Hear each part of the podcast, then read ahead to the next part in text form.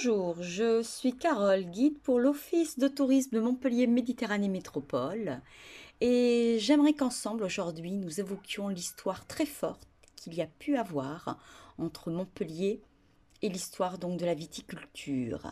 Alors bien sûr, jadis, hein, c'est véritablement dans son patrimoine bâti que Montpellier va afficher donc les témoignages liés à la viticulture triomphante, mais aussi au commerce du vin.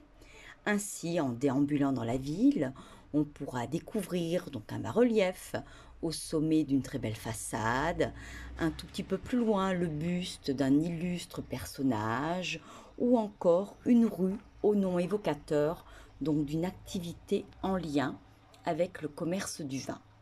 Donc vous l'aurez compris, eh bien Montpellier regorge d'empreintes laissées par le passé viticole donc de la ville et c'est à la découverte de ce patrimoine que je vous invite aujourd'hui.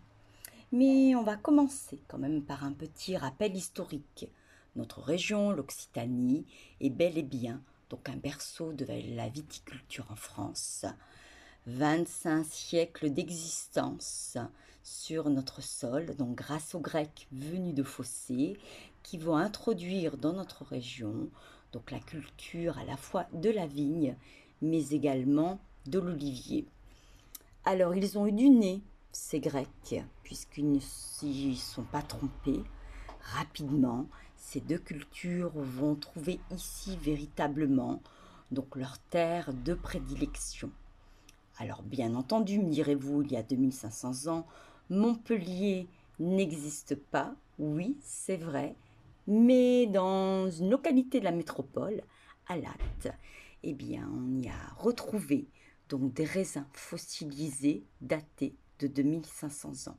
Ça y est donc, la voie de la viticulture au cœur de notre belle métropole était bel et bien ouverte.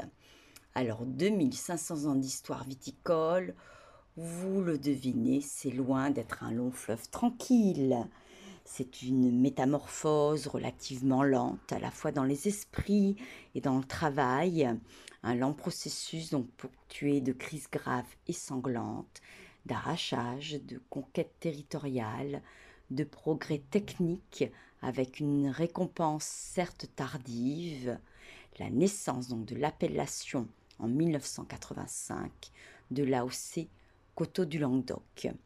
Mais c'est également une merveilleuse euh, solidarité entre euh, vignerons, avec la naissance de la coopération dans notre région.